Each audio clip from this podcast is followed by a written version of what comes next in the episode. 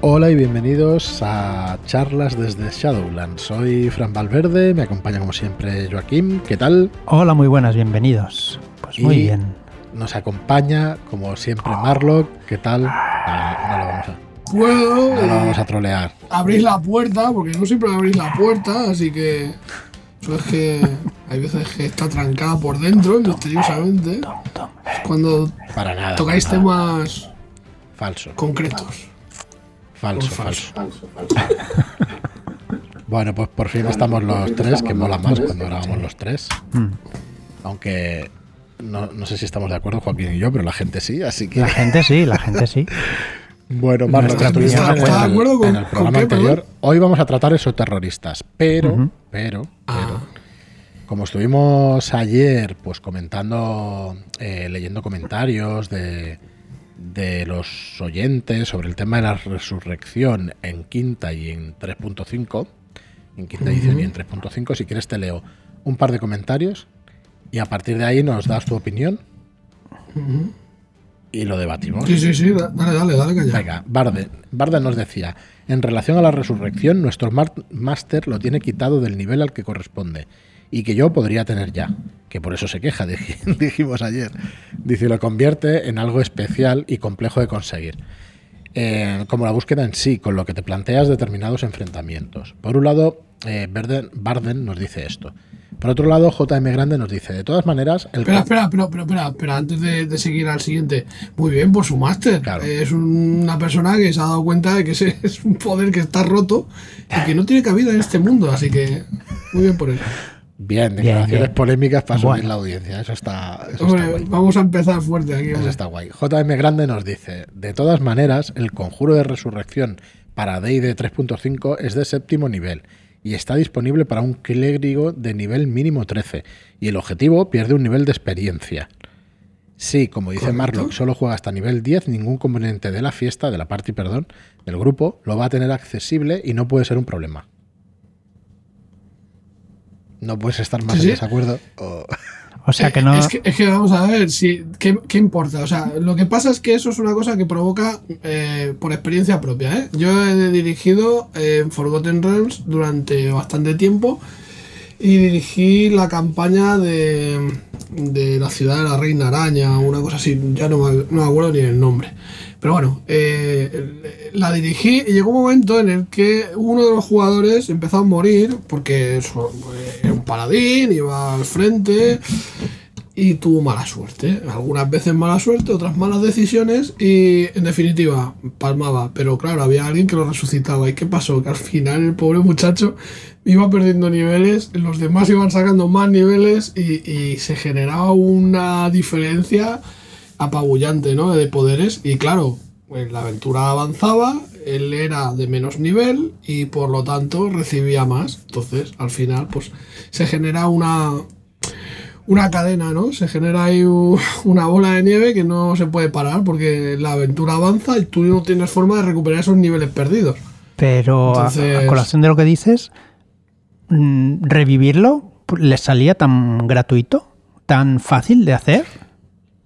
Gratuito. No, gratuito no, pues, perdona, Fácil sí, barato. Él tenía, él tenía- sí, bueno, eh, el, el dinero es que en Forgotten Realms Vale. te cae del cielo. o sea, Vale, venga, Vale. con respecto a eso del dinero, nos dice Rubén. Sí. Bueno, eh, Es que le- viene leí ahora. también un, un comentario de Nolotil al cual le hacíais la pelota, Sí. que dice, gracias Joaquín por decir que Nolotil tiene musicalidad y a Marlock que por decir que es un buen nombre. A Fran no le digo nada. con muy buen criterio. Bueno, Rubén dice con respecto al dinero, dice, además de lo que dice JM Grande, las resurrecciones tenía un coste en material que lo flipas. Una rondaba las 10.000 monedas de oro y la buena las 25.000. Perdona, pero si, si eso es que lo flipas es porque no te has mirado eh, lo- los objetos mágicos, el valor que tienen. Porque si te miras el valor de los objetos mágicos, enseguida ves que una espada con un par de modificaciones y tal vale una pasta y una armadura. Y en las aventuras oficiales, te vamos, te, te faltan bolsas de contención para meter toda la morralla que te meten de nivel, o sea, espadas más, más 20. Duras declaraciones. Bueno, más 20. no. Dice, No, sí, espera, que acabo, es que acabo de leer lo de Rubén y ahora Dice, en una campaña que jugué a 3.5, mi personaje jugador falleció por causas que ahora no vienen a cuento. Pero los cabrones de mis compañeros decidieron que me pagarían la resurrección low cost. Que lo otro era mucho, que no tenían, no tenían 25.000 monedas de oro ni iban a perder el tiempo en conseguirlas.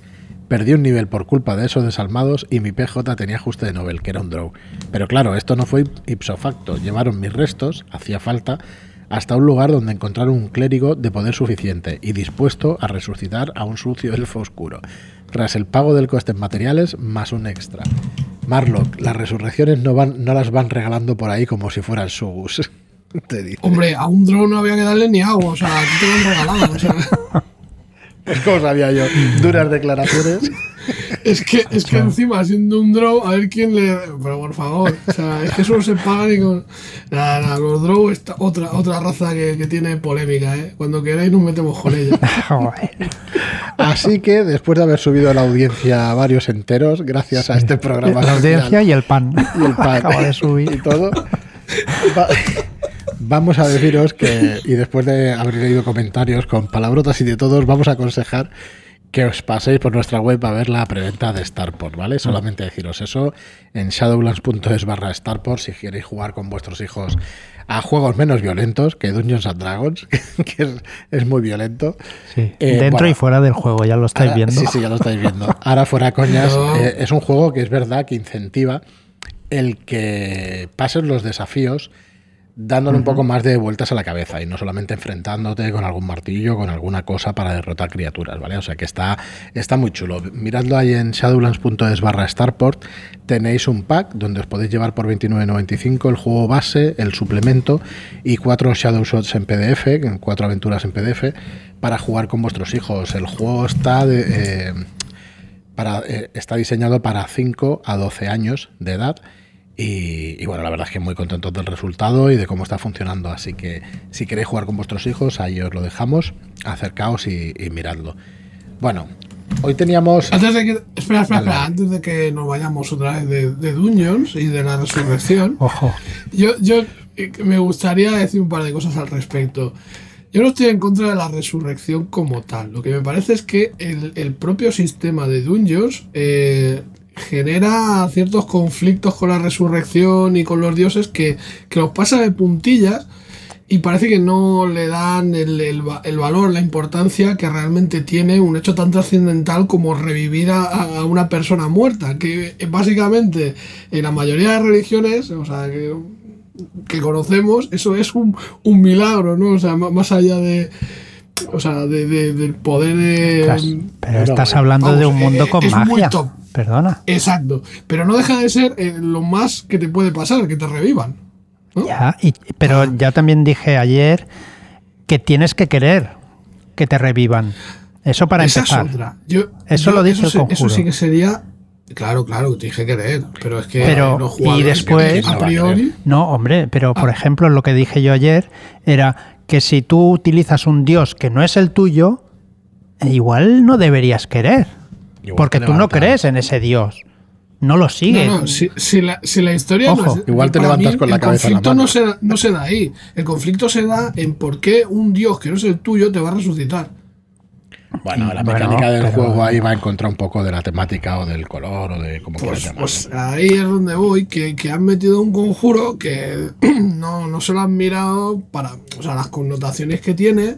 Es igual que cualquiera pueda resucitar a un draw, pero vamos a ver, si, si todo el mundo sabe que los draws no deberían existir, ¿cómo, se corta, se cómo los corta, Marlon, se corta. Pero al final el draw salva a mitad de la party. Claro. Con su pero el- el destrabarse draw- y entrar por detrás y al final No, no, pero es- bueno, es- un- está bien, bien utilizado. A mí me encantaba. Brito Urden, no sabe lo que dice Marlon. Pero, pero sí, pero es que Drido Urden ha hecho mucho daño No, no, ¿sabes? A, la, a la comunidad Draw. Porque es verdad, porque en realidad, o sea, la- la- lo que te presentan de los Draw es una sociedad. Hostias, que son unos mm, valientes. Bueno, no voy a meter tacos por si hay chavales jovenzuelos, pero no deja de ser. Una sociedad infame, ¿no? Ah. Y claro, parece que, que Draw, o sea, que, que Drido Urden sea lo normal, cuando es uno entre un millón. Y luego te encuentras pues que todo el mundo quiere ser Drido Urden. Todo el mundo quiere ser eh, el raro de, la- de su especie. Entonces, no sé, yo le he cogido bastante tierra por ese hecho, ¿no? Por el. Por el, el cambio de, de si, o sea, no te encontrabas draws cabrones y que jugaran a ser cabrones y que, que, que fueran draws, vamos, tú te encontrabas a Drill por la vida. Claro. Y hombre, al final son héroes. no molaba, tío. No me gustaba. Era... Son héroes, sí, pero, pero bueno, es que ta- yo también creo que dentro de, de lo que es eh, pues esa raza y esas, bueno, y también hay personajes que siendo malignos y todo el rollo, eh, pues tienen papeles que, que pueden ser de héroes, aunque sean en contra de... O sea, por un bien mayor o por una- un bien mayor, no, mentira. un- Una búsqueda de personal, ¿sabes? Por búsqueda de poder, pero por el camino, pues bueno, van haciendo alguna cosa por el bien de los demás. Muy bien. Bueno, ahí queda el testimonio. Duras Ya declaraciones. Ahora, me voy. Hasta luego. ¿Ves? Si es que Vuelvo de aquí No, no, no, y- vamos a tratar de esos terroristas, que esto te va, te va a molar, porque el, el manual este de la guía definitiva de los terror, eh, pues trae cosas tan chulas como las que vamos a tratar hoy. De hecho, es un manual de operaciones para un agente de campo. ¿Vale? Y además un agente de campo recién llegado, como todos los que habéis leído el libro básico y queréis jugar a esos terroristas. Y yo creo que está, está muy chulo. Ahora lo, lo vas diciendo tú también, Marlo, cuando, Cuando- vayamos explicándolo. Cuando la Ordo Veritatis eh, te contacte y te diga que si quieres trabajar para ellos y tú le des el sí, te pasarán este libro para que seas un buen agente. Correcto. Lo primero que te dicen es que en cuanto hayas estudiado este libro, te lo sepas y sepas cómo, cómo manejarte como agente de la Ordo, que lo destruyas o se lo devuelvas, devuelvas, al señor sí. Verdad, ¿eh? o a la señora Verdad, porque esto no puede caer en manos de, de los exoterroristas. Entonces, bueno, nos da pautas, por ejemplo, a la hora de tener un contacto hostil. Hay unas prioridades en orden de importancia que en la próxima partida Marlock de exoterroristas os vamos a recordar. Sí. Bueno, a ver, en la, ante- en la partida que jugamos Vale, lo hicimos bastante bien. lo hice, lo hice porque los demás no. Pues estuve a- Estuviste a saco. repasando, o sea, Pero ¿qué me estás contando? Claro, si ¿Quién, quién tuvimos cuidado recuperó con los todas las pruebas? Si, si saqué yo todas las pruebas de, de todos lados. Sí, sí, sacaste Sí. todas las pruebas, Abrí pero la fue- a, a No, los niños solo te faltó dar collejas, tío. A los niños, los niños eran secundarios. O sea, No. la misión No, era lo mira, Tú ves, tú no te has leído el libro del manual prioridades, del buen agente. Prioridades en orden de importancia. Prioridad número uno, proteger las vidas del personal civil no hostil. Aunque los niños muerdan, no son hostiles.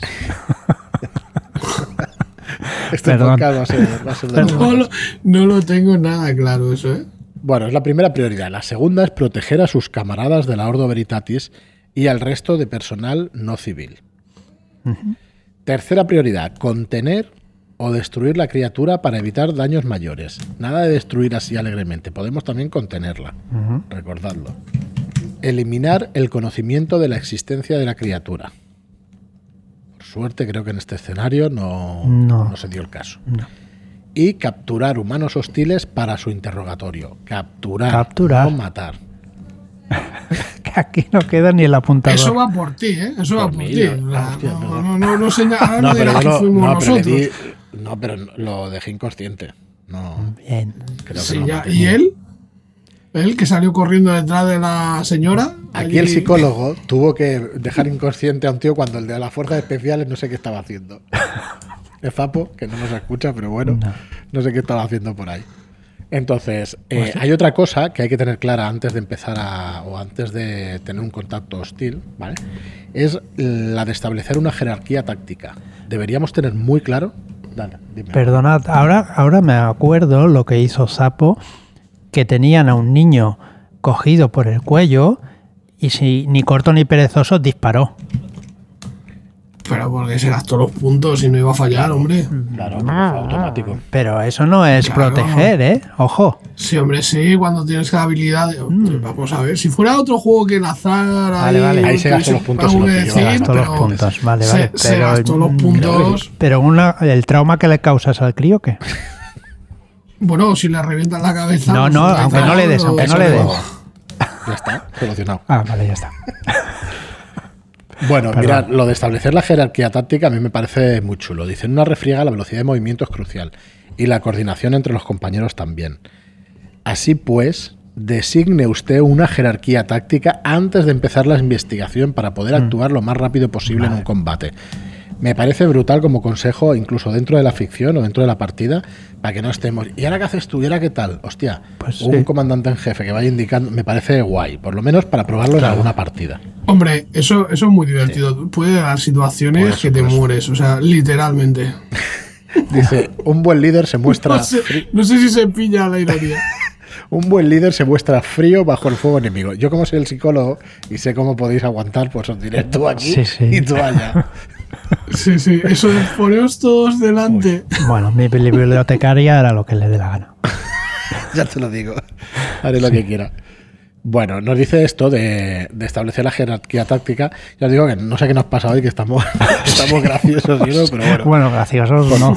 No, bueno, con el estamos, estamos ahí riendo, ¿no? Pobrecitos, pobrecitos los que nos estén sufriendo. Pero, ¿eh? pero O sea, ahora en serio, me parecen unos consejos chulos. ¿eh? Mm, que- no, que no, todo el libro está muy bien. Dice, No son, no son. retirada táctica. Eh, si en cualquier momento violáis cualquier prioridad mencionada anteriormente, nada de retiradas tácticas. Está totalmente contraindicada. ¿Vale? Efectivamente, no te tienes que tirar ante los peligros como si fueras un, suici- un suicida, pero si, si vas a salvar civiles, debes estar preparado para dar tu propia vida. ¿Vale?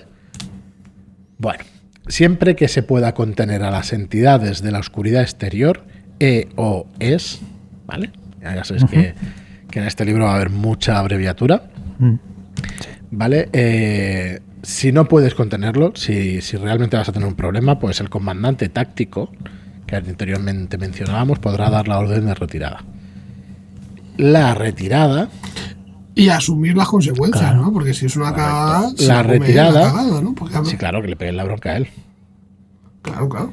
La retirada permite al grupo de oportunidad, armados con un modo, por un MET, un modo especial de terminación, tratar a las criaturas como se merecen sin compasión.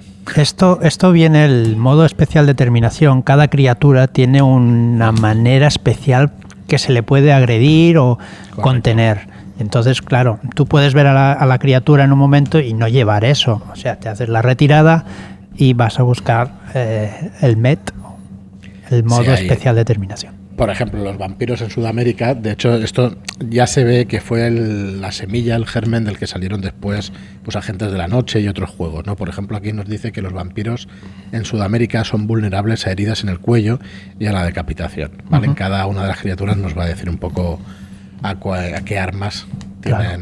Por ejemplo, ves la criatura y decides retirarte para ir a buscar información de cómo tratar con ella, intentar eliminarla o contenerla. Bueno, pues estos son consejos eh, para enfrentarte a un contacto hostil. Y luego nos van a decir también una serie, o nos dice el manual una serie de consejos, eh, pues para poder cubrir el velo, para poder cubrir esas cosas que están pasando y que hayamos de completar el velo para la preservación de la membrana. A ver, en este juego, mm, de vez en cuando te lía un poco entre la membrana y el velo, pero en Mm, realidad es muy sí. sencillo. Todo lo que está más allá, todo lo que es oscuridad exterior, lo que viene de la oscuridad exterior, está separado de nosotros por una membrana. Y cuando hablamos de membrana hablamos de eso. Cuando hablamos de velo, hablamos de lo que la tapadera que urdimos o los planes que urdimos para tapar esas criaturas y para poner un, un velo delante, pero no tiene nada que ver con la membrana. ¿vale? Yo soy el primero que me equivoco muchas Sí, veces sí. y eso y, y Es realmente fácil. eh, lo importante es completar el velo para que se preserve ¿vale? la membrana. Recordar que nadie quiere saber realmente la verdad. Entonces, cuanta más gente crea en las cosas más allá del velo, más fuerza tendrán esas criaturas para atravesarlo. Sí, la membrana se hace más débil. Entonces, no podemos dejarnos esta fase de la misión, cosa que creo que en las cuatro misiones que hemos jugado de esos terroristas Bueno, pero, pero por ejemplo en esta última lo hemos hecho bastante bien. Eh, eh, ¿Sabéis por qué? No? Sí, porque estás tú. ¿Qué? No sé por ¿Qué qué. que, No estás sé. contando? Madre cómo estamos hoy. A ver, explícate. Hombre, A ver. se dio el caso casualmente, Ojo al casualmente. spoiler, ya verás. Casualmente se dio el caso. No, no, si es un spoiler no lo digas. ¿Qué? No, no, no digo Vale, nada. ¿eh? Vale, pues sigamos. Bueno, nos dice el libro, la negación es un mecanismo de supervivencia. Efectivamente, eh, el negar las verdades, ¿vale? Es el mayor aliado del investigador, ¿vale? Que busque velar los hechos que han pasado. Así que esto es una de las cosas que se puede hacer. La otra cosa, que es la más efectiva, es construir historias de tapadera, ¿vale? Entonces, eh, vamos a intentar hacer la negación, o la negación va a ser más plausible, eh, haciendo una historia de tapadera. Recordad que que todo arda y la excusa de la fuga de gas Es llega un momento que llama la atención. ¿eh? Cuanto más aburrida sea la historia del velo que hayamos hecho para poder poner esa tapadera, será más creíble y menos daño hará a la membrana. ¿Vale? Claro. Así que hay que buscar estas tapaderas lo más aburriditas posible. Bueno, yo me estaba acordando ahora, ahora sí que se me ha ido la olla.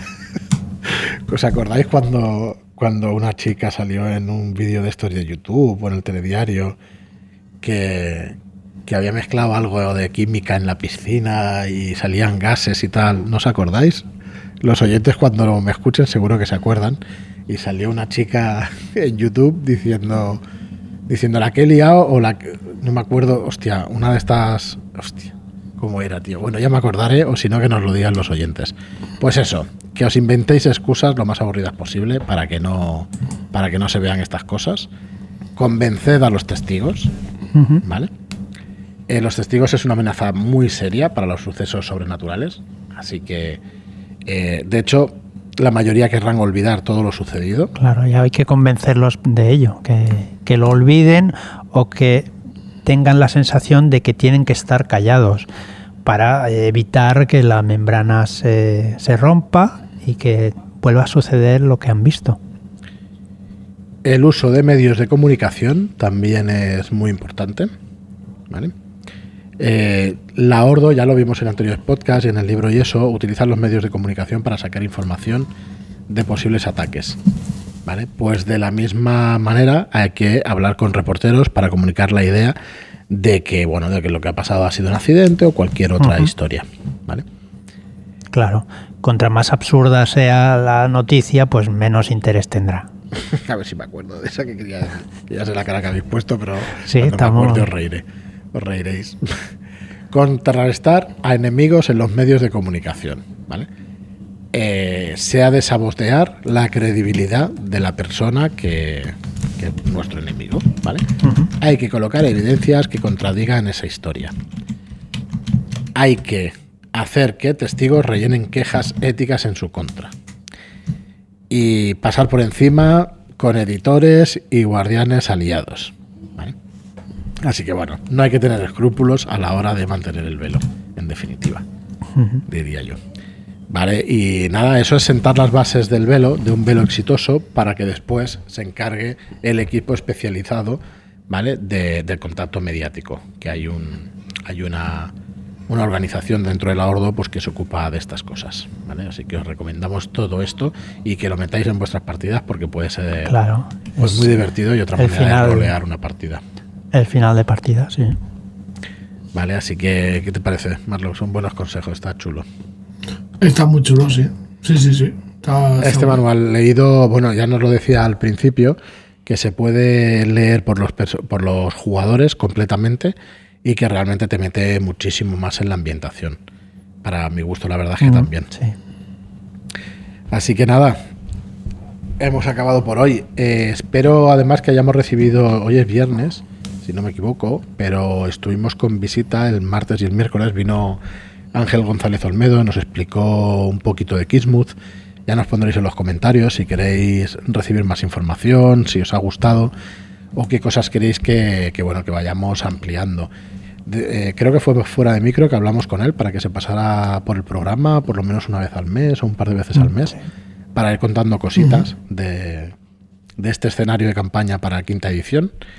Y, y la verdad es que está encantado y nosotros también con él de, de poder contar con él en el podcast y que nos vaya explicando cositas. Eh, tenemos alguna sorpresa más por su parte, creo que llegamos a decir lo de la novela, pero bueno, ya, Mm. Ya iremos informando. Y deciros que el jueves que viene saldrá también historias de terror, el recopilatorio de, de Shadow Shots de terror de los más descargados del año pasado, más los tres del concurso, los tres ganadores del concurso de Cazulo de 100. Así que, bueno, no, no os lo perdáis. También lo tenemos en shadowlands.es barra terror. Y no sé si queréis decir algo más, que quedan, bueno, no quedan 5 minutos, estamos en 25 minutos. Si quieres decir algo, Marlo, abajo las resurrecciones de, de Quinta.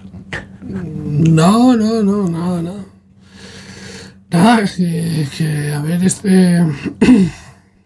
eh, no sé, algo eh, cuándo podemos continuar conociendo eh, Kismood y tal. Me apetece muchísimo. cositas, Lo tengo. eh, tengo ahí en el punto de mira. Muy bien. La verdad que todo lo que estuvo explicando fue genial, estuvo muy, muy interesante. Ya, es, tío. es- es- a, a mí, por lo menos, es una de las ambientaciones así que más, más ganas le tengo. Sí. Sí, sí, está muy chulo. A ver si podemos ya empezar los testeos de hecho y empezar a, a jugar partidas de Kismuth, que es muy evocador. Es muy evocador todo lo que ha escrito Ángel. Pues nada más, cualquier cosita que queráis, cualquier comentario, en iBox tenemos abiertos los comentarios. De hecho, en nuestra propia web, en las entradas del programa, podríais comentarnos sin ningún problema. Pero como queráis. Gracias a todos por escucharnos, gracias por vuestras reseñas de 5 estrellas en iTunes y por vuestros me gusta y comentarios en iBox. Gracias y hasta el próximo programa. Muchas gracias y hasta la próxima. Adiós.